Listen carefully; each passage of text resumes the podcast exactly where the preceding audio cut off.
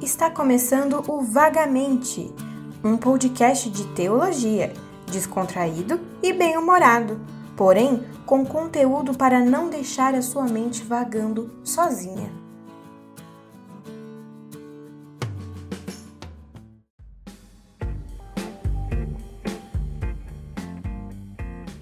É isso aí, pessoal. Começando mais um podcast, ou como que é, Gerald? Pobrecast. Ouvimos aí algumas. Para você que está assistindo todos os nossos pobrecasts aí, É isso aí. é um prazer fazer esse trabalho para vocês também.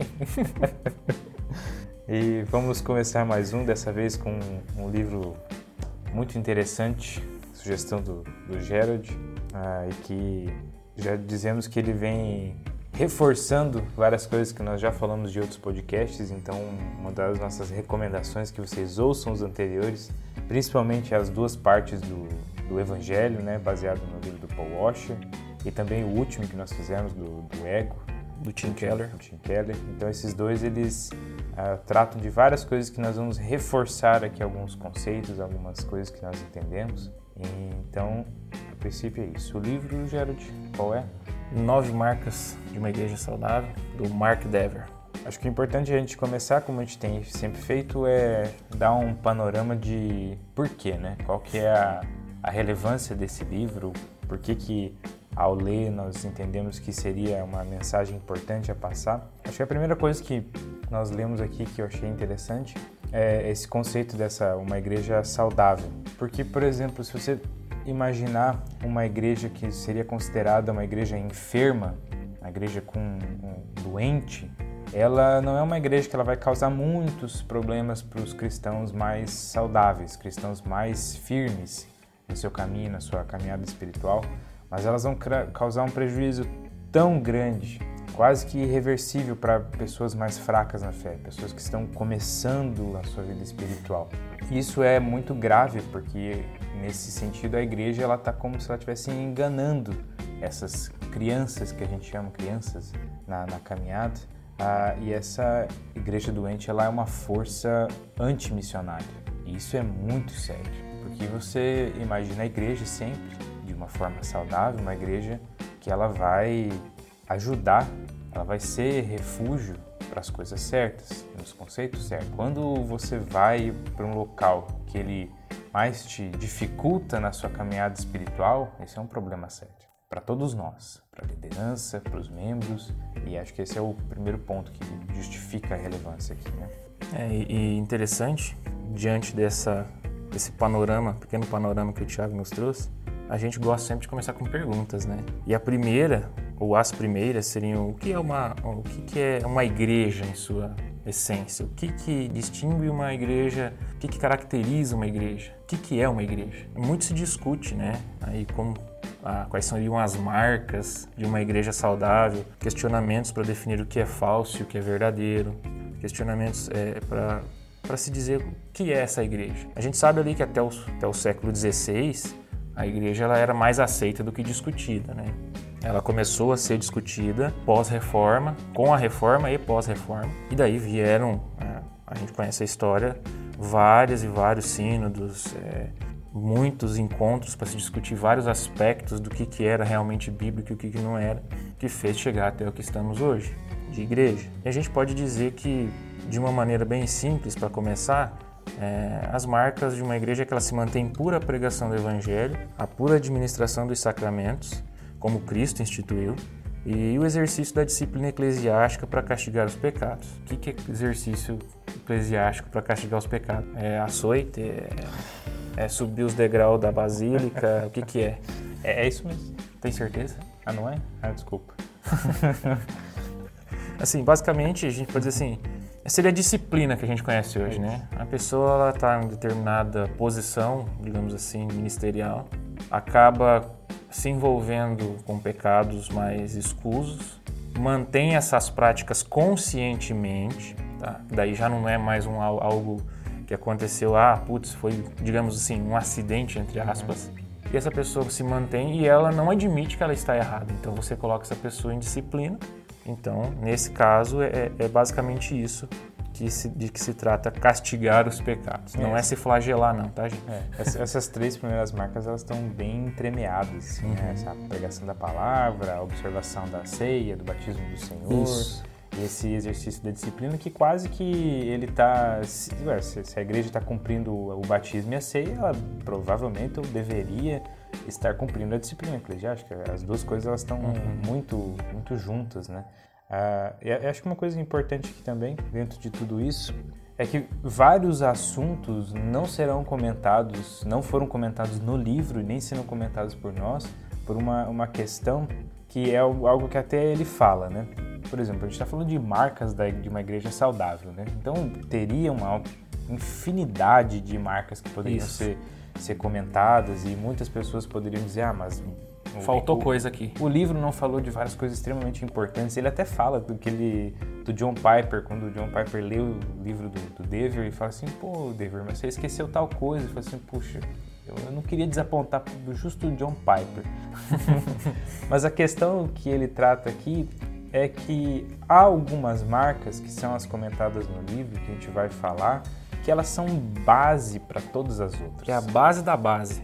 Uma das coisas que ele fala é muito interessante é que o batismo e a ceia, raramente você vai encontrar igrejas que, que perderam, que perderam o sentido do batismo, perderam, não necessariamente perderam o sentido, mas deixaram de, de cumprir essa, essa prática. Então, uma coisa que é extremamente importante, todas as igrejas, o, o batismo, a, a, ceia, a administração correta desses sacramentos, o, a, a pregação da palavra nesses momentos para ficar claro quão significativo e o que, que realmente é, significa para a vida do, do, cristão esses dois momentos, é de praxe saber que isso é importante. Então há outras coisas provavelmente mais se perderam. Por isso são, são os assuntos aqui comentados. A gente pode começar aqui com uma. Na verdade eu não anotei com uma pergunta, mas a gente vai colocar com uma pergunta. É, existe igreja perfeita, Tiago? Definitivamente não. Não. Mas é... graças a Deus, igrejas imperfeitas, elas são saudáveis. Isso. Existem igrejas isso, saudáveis. Saudáveis. Ah, então, vamos quebrar essa, começar quebrando essa, esse vislumbre que muitas pessoas têm a respeito da igreja. Nós temos que lembrar que, como a gente viu no, no podcast anterior, nós somos pecadores, podemos praticar todo tipo de mal, mesmo estando na graça de Deus. Ou seja, você pode errar, cara. E se a igreja tem pessoas que são pecadoras, dificilmente ela vai ser perfeita, né? Uh, dificilmente. Então vamos quebrar o primeiro paradigma. Não existe igreja perfeita, existe igreja saudável. E aí a gente vai continuar conversando para a gente ver quais seriam essas marcas dessa igreja saudável. E você também pode analisar na sua comunidade ou ajudar a sua comunidade a se tornar uma igreja ainda mais saudável. É, eu acho que uma das primeiras coisas que nós percebemos, talvez como uma igreja não saudável, é o propósito dessas igrejas, né? Ah, o propósito das, de muitas igrejas, ela mudou de glorificar a Deus para simplesmente crescer. Números. E, e, e, ainda, e olha só aqui que visão corporativista, né? Você admite que ao crescer a igreja, você está glorificando a Deus. O meio justifica o, o, fim justifica o meio, né? Você diz que você está crescendo para glorificar a Deus, mas aí quando você vai ver o método, ele não tem nada de glorificar a Deus esse método. Ele só é um método de crescimento. chulo de crescimento ah, viram números, as pessoas não têm profundidade nenhuma. Essas pessoas que estão ali, que são grandes números, que a gente pode chamar de multidão, elas estão ali porque estão atreladas aos pseudo-Jesus, eh, não entendem de fato quem é Jesus, então automaticamente, se você diz que aquilo é para glorificar Deus, mas essas pessoas que estão ali não sabem quem é Deus, algo está muito errado aí, né? Números nem sempre são a resposta para uma igreja saudável o que está acontecendo com as igrejas, né? Qual, qual, qual, é o problema das igrejas, né? Então ele até, até cita, que chamamos de um neopaganismo, né? Essa secularização, então a igreja no intuito de se tornar contemporânea, ela vai admitindo coisas uh, mundanas e vai tendo essa secularização da igreja, uh, um, um, pragmatismo, então tudo é extremamente racional e tudo qualquer tipo de, de coisa que não seja racionalizado, ela não faz parte da igreja e uma, e uma ignorância mesmo em relação à palavra. Ele mesmo traz isso como problemas sérios da igreja contemporânea. É, ele traz isso e a gente também tem que lembrar do contraponto que a gente viu lá no primeiro podcast da vontade de Deus, que é o outro extremo, né? Uns querem racionalizar demais e outros querem viver só no experiencialismo, né? De cara, a gente já pode dizer que uma igreja saudável não vive nenhum dos dois. Ela está tentando manter esse equilíbrio. Por quê? Como a gente está falando, se o alvo é crescer ou fazer as pessoas se sentirem bem, que normalmente é o que acontece em igrejas que pensam em números, se esse é o alvo, quando essas pessoas descobrirem uma outra forma de se sentir bem, elas saem da igreja. Porque elas não, não estão na igreja porque elas precisam de Cristo. Elas só estão lá porque se sentem bem. Quantas pessoas a gente não ouve? Ah, eu estou frequentando tal igreja porque lá eu me sinto bem. Aí você encontra essa pessoa dois, três anos depois, ela, estou em tal igreja agora porque agora eu me sinto bem lá. E ela vira um macaquinho, né? Pulando de galho em galho e, e, não cria raízes, não se aprofunda no evangelho, não se aprofunda numa comunidade, não ajuda a comunidade a crescer, dificilmente a gente pode dizer que essa pessoa conhece alguma coisa de Cristo, porque não é assim que funciona. Se for só se sentir bem, tem muita coisa, muito entretenimento aí pra gente é, poder se sentir bem. Esses processos da, da, vida cristã da caminhada, ele raramente ele é rápido. É difícil. Tanto que é um processo que provavelmente a gente vai passar a vida inteira caminhando nele, tentando se tornar melhor, se tornar um pouco mais maduro na nossa caminhada. Erra, continua, erra, continua e assim e, vai. E, e, esse sentimento de imediatismo, ele também atinge a, a, liderança da igreja. Tanto que uma das coisas que ele comenta e que nós também percebemos como muito claro em nós primeiramente, nós temos esse sentimento de, de, qualquer trabalho que nós fazemos na igreja, o trabalho do, do próprio podcast em si, de pensar que a reação das pessoas e uma, uma relevância evidente é indicador de sucesso. Então, se você nesse momento você realizou um trabalho e aí não tem nenhuma evidência assim clara, aparente de sucesso, você já se frustra e já, já perde o ânimo, já perde a vontade de continuar porque não teve nenhum fruto visível, vamos dizer assim. Esse é um erro muito grave, esse é um problema muito grave e que nós cometemos, a liderança da igreja comete, de grandes igrejas, de várias igrejas, tem essa, essa visão imediatista. É, o grande, grande problema aí é, é qualidade de conteúdo, vamos dizer assim. Vamos pegar um exemplo de mídias sociais para complementar. Às vezes a pessoa ela tem um ótimo conteúdo, mas ela não tem tantos seguidores assim. Isso não quer dizer que ela não tem um bom conteúdo. Quer dizer que aquelas pessoas que estão ali provavelmente estão consumindo de fato aquele conteúdo. Não é só um boom. Aí você pega lá, fulano tem um milhão de seguidores, mas você vai ver, tem 150 mil visualizações né, no post dela. Então, tipo assim, 15% estão consumindo, né? Nem, nem dá para dizer que é tudo isso na real que está consumindo aquele conteúdo, mesmo que seja um bom conteúdo, mas ela tem um alcance de pessoas mas relevante mesmo, ela está sendo para 10%, vamos botar isso. É a mesma coisa que você pegar uma igreja de mil pessoas e você realmente ter relevância com 100. Não faz sentido. Na igreja isso é uma coisa muito preocupante. Na mídia social tanto faz, porque a mídia social é isso, né? É, quanto mais like, mais, mais seguidor você tiver, você tem, tem mídia. Mas na igreja não trabalha com mídia, a igreja trabalha com vidas. E se você tem mil pessoas e você alcança só 100 pessoas, 900 pessoas estão ali boiando. Elas não, não estão sendo amparadas, não estão sendo alimentadas, não estão sendo cuidadas. Então, vocês percebem o problema de números demais e também a dificuldade de capacitar os irmãos para acompanhar, porque às vezes a pessoa só quer depender do pastor, né? É outra cultura que, tá, que é problemática. Então a gente tem vários problemas com big numbers de igreja e muitas vezes elas até, cre até crescem, mas elas não vão crescer saudáveis por causa disso, por várias dificuldades que a gente vai encontrando no caminho. Okay. É uma conversa que nós, nós já tivemos de outros tempos, né? informalmente, uhum. for, fora de gravação, foi pensar justamente isso, né?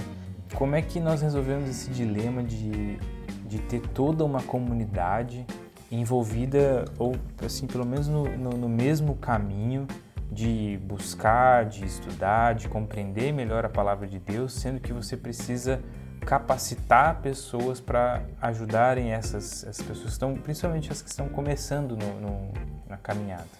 E, e não é um, um, problema de fácil resolução, senão. se fosse fácil, né? então a gente não estaria nem discutindo do que a gente está falando aqui. Mas é, é, é um, um dilema. Como capacitar tanta gente quando você tem um grupo tão grande de pessoas. E a gente já, já tem esse problema num número reduzido de 100 a 150 pessoas, de membros numa igreja, que dirá uma, uma igreja de 6 mil pessoas, essas mega igrejas que Não, você é, vê por aí. Eu acho absurdo. Co- Como, como que você consegue manter uma coesão da, da igreja e principalmente o que é mais importante, pregar o, o ensino correto da palavra de Deus, que é o, um dos papéis centrais da igreja? Bem, continuando, ele traz aqui para nós é, é, é, três modelos de igreja hoje, né? A liberal, a sensível aos interessados e a tradicional. De maneira bem genérica, liberal é repensar o evangelho em tempos, em termos contemporâneos. Qual que é o problema aqui, Tiago? Repensar o evangelho em termos contemporâneos. Acho que hum, essa frase já, já tem muitos erros, tem o suficiente. Para começar, repensar o evangelho. O evangelho não precisa ser repensado, o evangelho é o que é.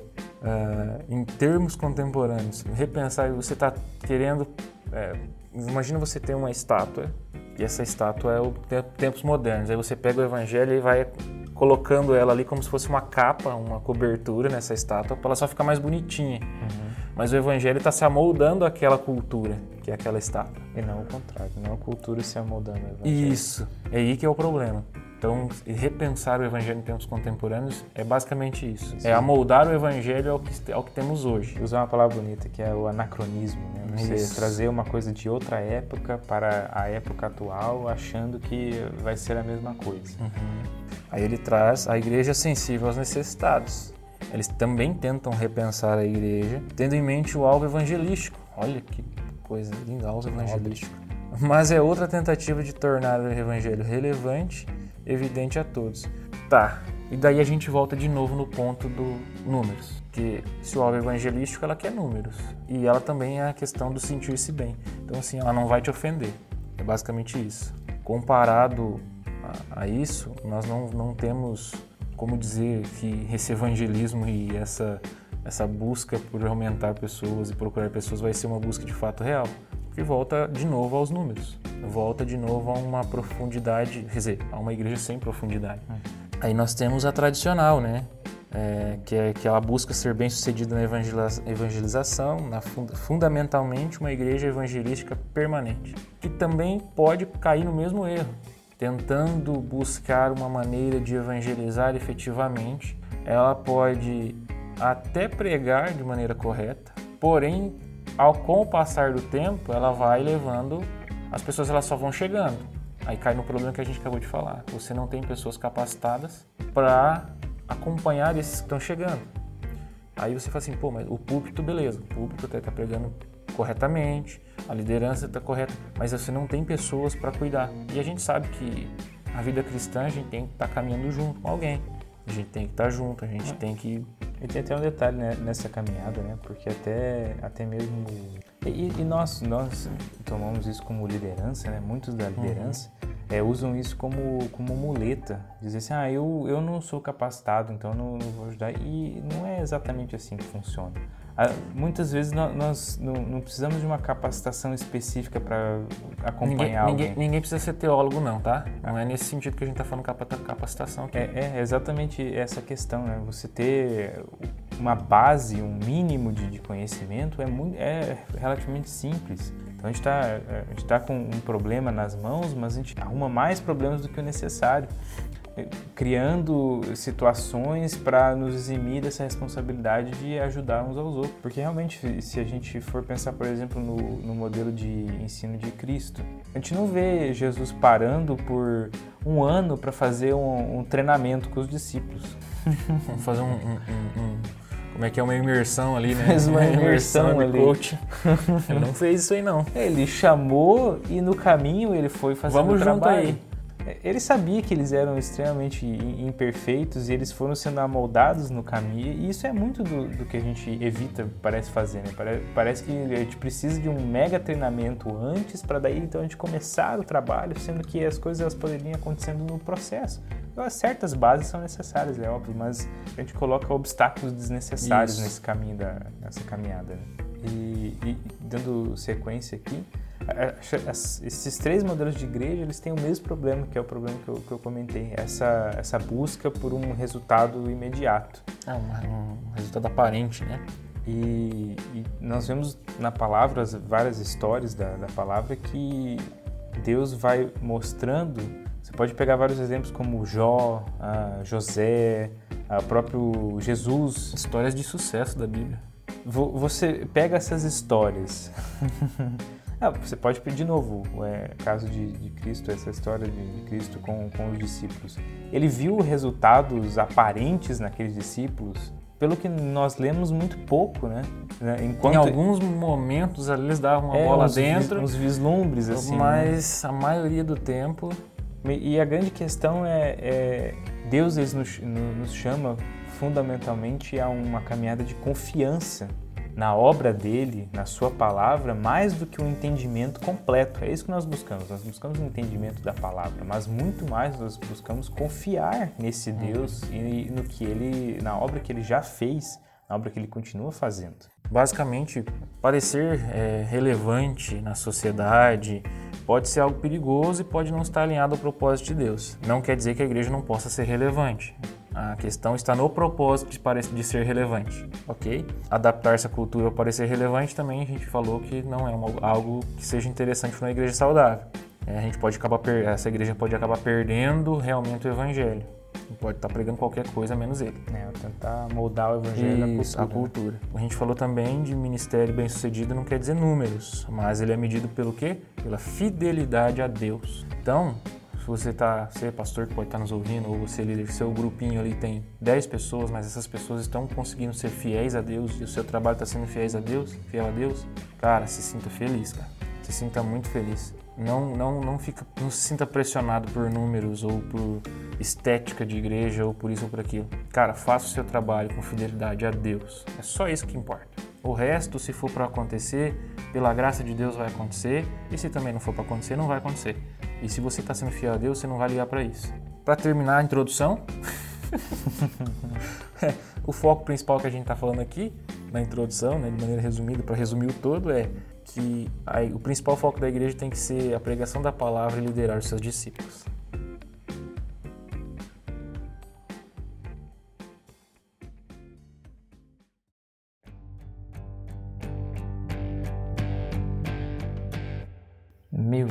Céu, quanto tempo de podcast vai ter isso? Você está se perguntando.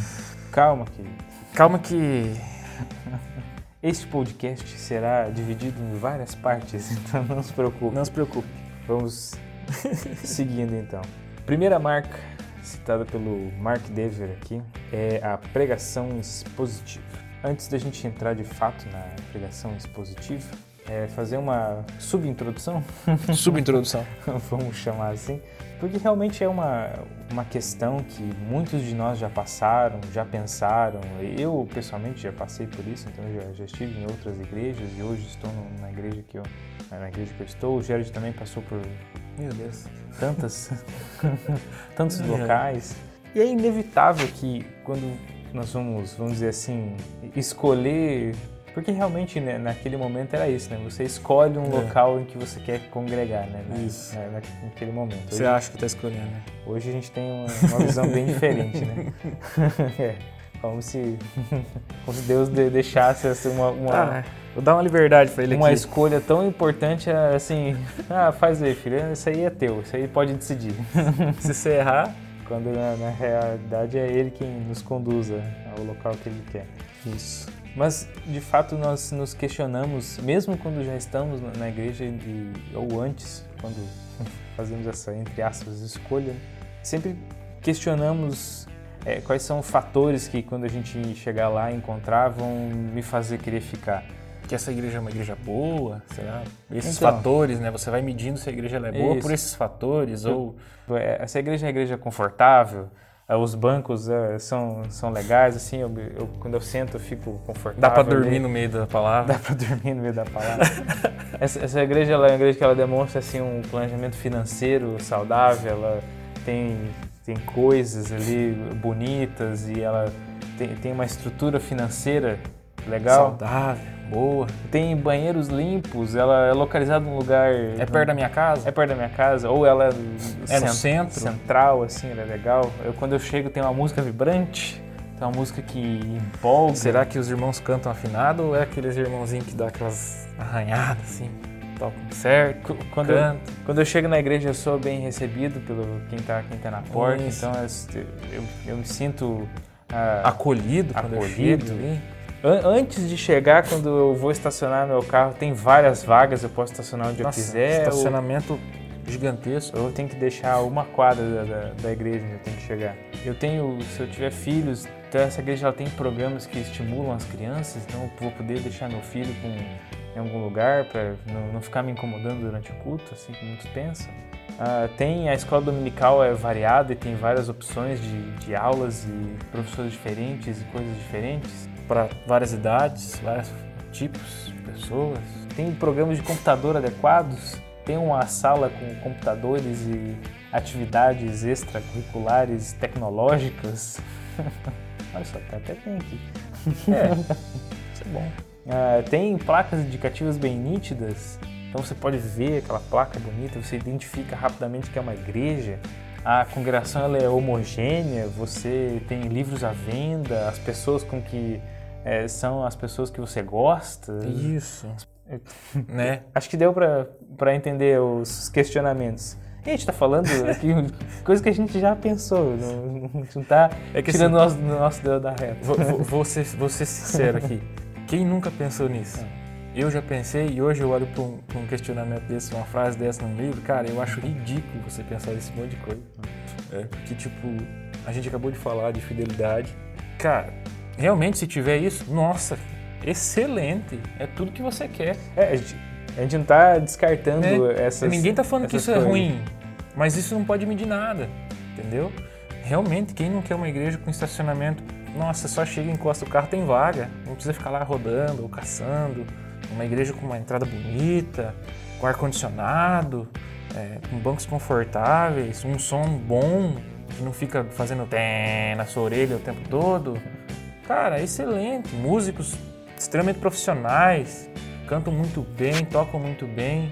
É, só falta essa igreja não ter problema também com o pecado, daí era melhor ainda. Nossa, só tem esse pessoal na, na, na beira de ser arrebatado, assim. Não, se piscar, ficou. O cara fica, porque a igreja é muito perfeita. E se essa igreja existisse, tão perfeita assim, nem vai lá, cara, que você vai estragar ela. É. Então, assim, é- é, realmente é muito bom tudo isso. Mas nós não podemos medir por, isso. Óbvio que conforto, programas, tudo que você possa ter é, vai ser válido, mas o que importa realmente é, são outras coisas né, que estão na base, a base sólida. E, e aqui ficou vários questionamentos, né, várias perguntas para que nós pensamos, para que vocês reflitam e não, não se atenham só ao que a gente vai conversar, mas pensem sobre isso. Tentem expandir esse pensamento, esse questionamento. E vocês, ouvintes, o que, vocês pensam sobre isso? O que, que caracteriza uma igreja saudável? E, além disso, o que, que você, como um membro de igreja, ou que pretende, o que está pensando, que está nesse processo de, de, de entrar, o que, que você quer que essa igreja se torne? O que que, qual que é o seu alvo na igreja? O que, que é algo fundamental? São os berçários seguros, banheiros cintilantes, músicas vibrantes? Isso é caracteriza uma igreja saudável? É isso que constitui uma boa igreja? São essas as, as questões ou será que são outras questões que são fundamentais? E aí, jovens, ou não tão jovens, que possam estar nos escutando. Bem, depois dessa nossa breve introdução, de uns 15 minutos, Essas introduções são muito grandes. você viu que tem introdução, a introdução, pós-introdução, e agora a gente vai entrar no capítulo 1. Beleza, tá tudo certo. Calma lá. Tá tudo, tudo sob Tá. controle. Basicamente, a gente falou até aqui, não existe igreja perfeita. Nem tudo vai te agradar, ou vai agradar o outro. Você não vai agradar todo mundo e nem todo mundo vai te agradar. Essa é a realidade da igreja. E também, assim como o livro, esse podcast não é o manual. Isso! Aqui, Aqui- Não, não, não são. Siga estes pontos para uma igreja de sucesso. Não é, não, isso. não é, não é sete pontos, não é, não é os sete dias da vitória, não, tá? É, não é sete, sei lá, da vitória, os sete marcas da igreja que você vai seguir, arrisca que é só isso, sete pontos disso. O objetivo do livro nosso é, ti- o mesmo. é tipo você falar que calvinismo é é resumido só a cinco pontos, É isso. É mais ou menos por aí. Não, não é bem por aí. É, o objetivo então, do, do, livro é o mesmo que o nosso, que é de trazer esse, informação. essa informação para reflexão, para pensarmos Isso. juntos sobre essas questões. Para né? podermos crescer e olhar no horizonte e poder expandir esse pensamento.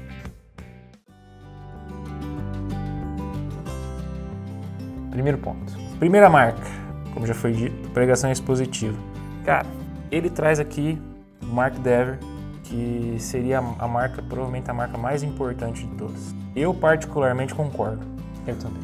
É, cara, desenvolver pregação expositiva na sua igreja, é, o resto vai seguir ela. Tá. O que, que é uma pregação expositiva, Tiago? Basicamente, sim, vamos dizer o que, que ela não é. vamos dizer o que ela não é para você entender o que ela é. A pregação expositiva não é só um comentário falado sobre determinada passagem da Bíblia. Né? É, essa pregação expositiva é aquela pregação que o, o alvo é a verdade bíblica salientada na passagem. Então a gente está falando de, de uma, uma pregação que ela está a serviço da palavra. Isso. Isso é muito importante, porque você se coloca ao contrário do que muito se é feito. É você usar a palavra a serviço do pregador a palavra como reforço para o que o pregador quer falar. Isso. E não ao contrário, que é o, o, correto, que é a pregação expositiva, que é o que nós entendemos, que é o pregador a, a serviço da palavra. É a palavra que está falando você está prestando um serviço Isso. à comunidade trazendo a palavra. Antes que nos crucifiquem, óbvio que a gente está falando de um sermão temático ou até tópico, onde você usa vários textos ou várias referências baseadas num texto base você tem um texto base e você vai usando referências para reafirmar aquele tema ou aquele assunto que você quer falar. Não vemos problema com esse tipo de sermão. Porém, acreditamos que é um tipo de sermão que, se a pessoa não for bem preparada, se a pessoa não tiver conhecimento de fato bíblico, ela pode cometer muitos erros e ensinar a comunidade de maneira errada. E às vezes, fazer com que a vontade da pessoa que está falando seja transmitida como vontade de Deus. Esse é um dos riscos. Não quer dizer que não possa ser feito, mas há, há alguns cuidados a serem tomados, entendeu? Uh, aqui mesmo nós temos as variantes aí do, dos sermões, nós temos sermões expositivos na nossa igreja, temos sermões muitas vezes temáticos, tópicos, uh, mas o que a gente percebe é o cuidado em não ferir as escrituras e em não deixar traspassar a opinião do pregador ou de alguém que esteja falando, ou opiniões próprias. Porque, porque justamente isso, essa pregação expositiva, é um compromisso com e ouvir o que Deus quer falar isso. através da sua palavra. Porque realmente, é, é e como o Jared falou, é um, um, caminho que ele vai assim muito sutilmente, é, não pregando expositivamente, e claro, é, é completamente possível é, um sermão tópico, né, temático, ele, ele falar e expor os, os versículos bíblicos, mas é muito sutil que você vá tentando até forçar alguns versículos para justificar o tema que você escolheu. Quando o, o Dever até fala como é impressionante é, quando você prega expositivamente coisas que você nem imaginava, porque é a palavra de Deus falando. Não é algo que você imaginou que a comunidade precisaria ouvir, quando na verdade o que a comunidade precisa ouvir é a palavra de Deus. Isso. Então, é, e, e, não limitar ou pensar em determinados pontos específicos, confiando de que a Bíblia ela é suficiente, de que a Bíblia é, é a palavra realmente de Deus e de que ela quer falar várias coisas que nós nem imaginamos. E esse, esse é o é, grande importância da pregação expositiva. O, o, legal da pregação expositiva, assim, que é o que é o mais interessante quando a gente fala que ela é fiel à Escritura, é porque ela vai expor você vai ler um texto bíblico, certo? Seja dois versículos ou dez. Tem uns que são mais audaciosos, vão para 20 versículos e vão querer fazer mais positivo. Eu gosto desses caras, são muito ambiciosos. é, o que, que vai acontecer? Você vai pegar esse texto bíblico, vai ser analisado o contexto. Primeira coisa que o, que o cara vai falar para você, ele vai te fazer uma introdução contando o que está acontecendo ali, em volta de todo aquele, aquele texto que ele leu. Por que, que aconteceu aquilo? O que de fato o texto quer dizer, com seus atributos histórico-culturais, é, e trazer a compreensão real das Escrituras, fazendo até uma aplicação nas nossas vidas hoje. Ou seja, você compreendeu o que a Escritura fala, e agora você aplica aqui. É diferente, não é você aplica e depois você usa a escritura para sua aplicação ter relevância. É totalmente o contrário. Então, por isso que a pregação expositiva ela é tão importante. Bem, ele traz aqui também a questão da, ele fica falando da pregação da palavra no livro, né? Ah, é interessante que ele vem trazendo a importância da palavra de Deus. Por que, que ela tem que ser exposta? É, ele, a palavra de Deus está lá desde o início, né? Deus usa a sua palavra para criar. Deus ele usa a sua palavra para criar tudo, todo o universo. Ele também cria Adão, ele amaldiçoa a serpente e diz também que o descendente da mulher vai esmagar a cabeça dela. Veja, além de criar, ele faz as suas promessas através da sua palavra. Ele chama Abraão, Abraão no caso, né, ainda, para seguir ele através da sua palavra. E aí começa a surgir um povo, né, tal do povo de Deus. É, ele vai, vai, vai seguindo toda... Isso, você pega todo o Antigo Testamento, fazendo... vai falando, chama Moisés, Moisés tem... tal, institui os dez mandamentos através da sua palavra. É, então, sim, a palavra de Deus ela é extremamente importante. É, vai, durante todo, todo a história do Antigo toda a história do Antigo Testamento você vai vendo a, a, a, importância e o papel fundamental dessa natureza verbal de Deus, de ele falar, de ele é, criar vida a partir disso, né? Então você vai seguindo você tem é, Elias, até que você chega, por exemplo, Ezequiel. no Ezequiel 37, que é o texto que mais evidencia essa a palavra dando vida, né? Então é aquela passagem do, do vale dos ossos secos. E você vai percebendo durante toda essa história o papel da palavra em criar vida.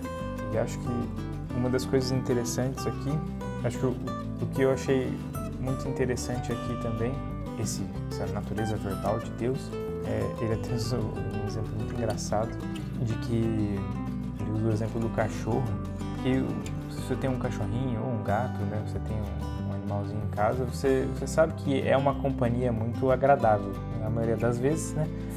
Tirando certas coisas que eles Quando fazem. ele não come o chinelo, o tapete... Mas ele, tá. geralmente os animais eles recebem com uma alegria assim enorme. Aquela coisa, aquela correria, abana o rabo, vai, pula, quer lamber, quer pular, quer abraçar. É, mas tem uma coisa interessante que o cachorro ele não se comunica verbalmente como a gente se comunica. Ele tem uma comunicação um pouco diferente. Você já imaginou como o seu relacionamento com o seu animalzinho mudaria se ele chegasse assim, você chega em casa e ele fala assim, imagina seu cachorro fala assim, e aí, como é foi o culto hoje? Primeiro que você já ia ficar assim, o que, que tá acontecendo aqui? que negócio é esse, né? Ai, ai. Mas isso só mostra como é, essa, as palavras, a verbalização, ela muda o relacionamento e, e ele muda o nosso relacionamento com Deus. A partir do momento que nós é, lemos a sua palavra e começamos a, a, ter essa visão da Bíblia como é, é, como se é Deus falando conosco, é claro que a gente não não não está ouvindo isso, está ouvindo Deus falando como está a gente está audível, né? Audível, mas a palavra dele está ali. É só nós que às vezes achamos empecilhos para dizer, ah não, ah, talvez não seja bem assim, mas é isso aí. A Bíblia é a, é a palavra de Deus. É Deus falando com você através da sua palavra. Você não precisa ficar esperando, como já falamos anteriormente, que ele venha e fale algo que ele já não falou. ele vem e te diga algo extra. te deu uma informação privilegiada. É. que é isso que muitos esperam. Não que não possa, não que isso não possa acontecer, é, tá? Claro. Mas se tem uma base pra gente seguir, a gente segue ela e se ele achar necessário, ele vai provavelmente falar contigo, assim. E aí, mano, qual que é? Imagina Deus falando, e aí, mano, qual que é? Seria interessante. Ia ser da hora, né, mano? Nossa.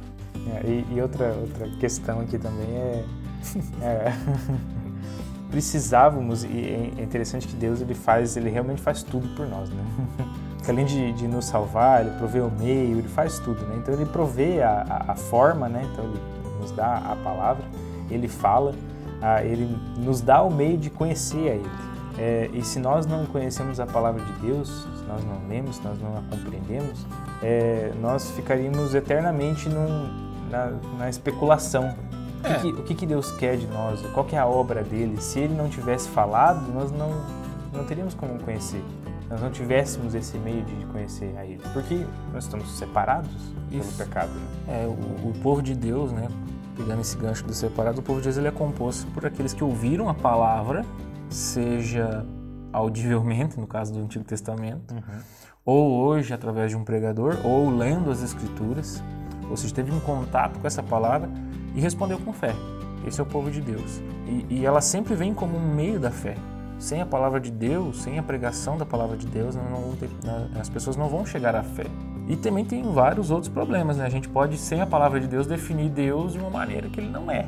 Que eu acho que é um dos maiores perigos. E ele, como o Tiago falou, ele nos mostra na sua palavra quem ele é. E para a gente crer naquilo que ele falou que ele é. Nada além daquilo? Não se basear por outros meios, mas sim ouvir a palavra, toda a história bíblica, a história do, de Deus na Bíblia, mostrando quem Ele é, como Ele age.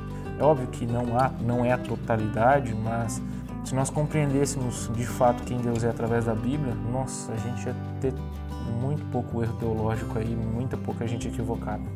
Uma coisa interessante também que muitos de nós fazemos né, nessa caminhada como liderança da igreja é tentar criar vários métodos, né? Você cria assim, métodos e programas e formas Isso. e ah, vamos fazer alguma coisa de assistência social, vamos fazer alguma coisa para, para os homens, para as mulheres, para os jovens. E criam, criam sistemas, subsistemas ali, vai fazendo quase uma pirâmide, né? E, e, e assim, e, é, é, claro, tem... tem, tem para facilitar, realmente. Isso tem sua validade. Tem validade, mas não podemos usar isso como se fosse o, o método perfeito. Exatamente, o, o, esforço empregado é como se o método fosse é, resolver. Quando então nós podemos pensar em, na frase de Martinho Lutero, quando ele diz assim: Ah, eu simplesmente ensinei, preguei, escrevi a palavra de Deus, não fiz mais nada. A palavra fez tudo. Isso é o que ele diz quando ele foi indagado sobre suas. É, quando atribuíram a ele todos os seus feitos. Como reformador, né? A palavra de Deus dá vida. É a palavra de Deus que transforma, é a palavra de Deus que faz tudo. Então, você pode e nós podemos criar qualquer tipo de método miraculoso e perfeito e que na nossa cabeça vai ser extremamente funcional e nossa vai mudar a cara do uh, determinado ministério na igreja, quando na realidade o que vai fazer diferença é a palavra. A palavra de Deus ela nos dá toda a, a base que nós precisamos. Ela nos ensina como, como, como a gente é salvo, ela nos ensina como nós devemos é, proceder para sermos santos ela nos ensina sobre a santidade, ela nos ensina como agradar a Deus em vez da opinião pública também. No Novo Testamento ali, os apóstolos eh, não estavam ligando para suas condições físicas ou tudo mais, eles estavam se importando em pregar o Evangelho, a palavra de Deus, para que a verdade fosse dita. E a gente é chamado a pregar a palavra de Deus. Né? Não adianta a gente ficar com mimimi. Essa é a realidade. A igreja de Deus tem que pregar a palavra de Deus, a palavra dele, e é muito legal que ele fala de Paulo, quando ele diz a Timóteo, ele fala assim, prega a palavra, prega a palavra. Ele não fala assim, Timóteo, cria um programa aí de visitas, é, cria um, faz uma pesquisa no bairro, cria um programa de visitas, leia vários livros e aí, ele, não, pregue palavra. Vejam então, a importância, o apóstolo Paulo ensinando para Timóteo, prega a palavra, não se preocupa com o resto não, faz aquilo que é essencial. É, outro, papel importante da palavra em nossas vidas é esse papel da, da santificação né, da nossa caminhada. Né? Então é, é necessário para que nós sejamos salvos, para que nós sejamos desafiados, que sejamos voltados, é, que nos dê essa direção a Deus, que nos transforme. Então é, são, são vários papéis da, da palavra em nossa vida. O pessoal gosta, há alguns críticos desse tipo de pregação expositiva, né?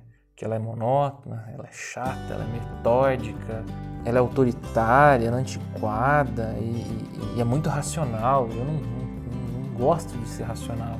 Mas esse mesmo pessoal que diz isso é aquele que diz o que vai para o outro extremo. Que ela é, tem que ser uma palavra é, mais comunal, né, uma, uma palavra mais mais legal, ter mais videoclipes no meio do culto ali explicando, é, mais músicas agradáveis, os diálogos têm que ser mais agradáveis, quando na verdade é, é, o problema da, da pregação expositiva, de fato, é que ela te ofende. Porque como ela expõe a palavra de Deus e nós pecadores, mesmo chamados pela graça, ainda somos pecadores. Nós somos ofendidos pela, ofendidos pela palavra. E sermão expositivo, se ele expõe a palavra, automaticamente a gente se sente ofendido. E não tem como, como o Tiago falou, não tem como a gente estar no processo de, de santificação, compreensão de Deus, sem que a palavra nos ofenda, sem que nós entendamos a palavra de Deus como ela realmente é. Finalizando então esse ponto. Ah, acho que sim. Eu acho. Acho que podemos com um certo grau de certeza que o que, que torna uma igreja realmente boa, uma das marcas, definitivamente, e acredito que muitos vão concordar com isso, é a mensagem pregada. Essa igreja prega a palavra de Deus, essa igreja expõe a palavra de Deus no seu contexto, no é, histórico, cultural, em que momento, com que objetivo, o que, que esse, essa pessoa que escreveu é, o que, que, estava acontecendo, o que, que ela queria dizer com aquilo. Isso faz muito mais diferença do que o estacionamento, o banco, o programa, o versário, a música e até o, o próprio pregador. Porque, citando Mateus 4, 4, não só de pão viverá o homem, mas de toda palavra que procede da boca de Deus. Isso aí. Nós cremos que o púlpito ali tem que ser fiel, fiel à palavra de Deus. Óbvio que nós estamos dando ênfase aqui na pregação expositiva, como o Mark Dever por, justamente por causa disso, por essa fidelidade. Cremos que podem ocorrer, ser feitos sermão de outras formas? Pode ser feito, mas como a gente disse, cuidado. A exposição da palavra é algo muito importante. Isso é uma marca da igreja saudável. E isso nos leva ao segundo capítulo.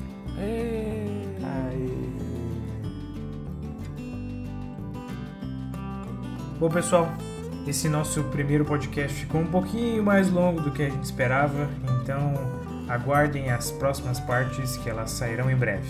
Até mais!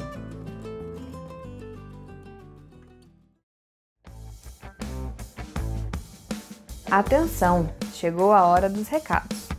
Se você gostou do nosso podcast, dá uma moral pra gente. Estamos em várias plataformas. No Instagram, arroba vagamenteoficial. No Spotify, Vagamente. A página do Facebook, Vagamente. YouTube Vagamente Podcast. E também temos o nosso e-mail para receber a sua pergunta, sugestão ou reclamação, ou qualquer coisa que você queira nos dizer. Às vezes a gente não lê, mas o e-mail é deustalendo@gmail.com. É isso aí, até a próxima.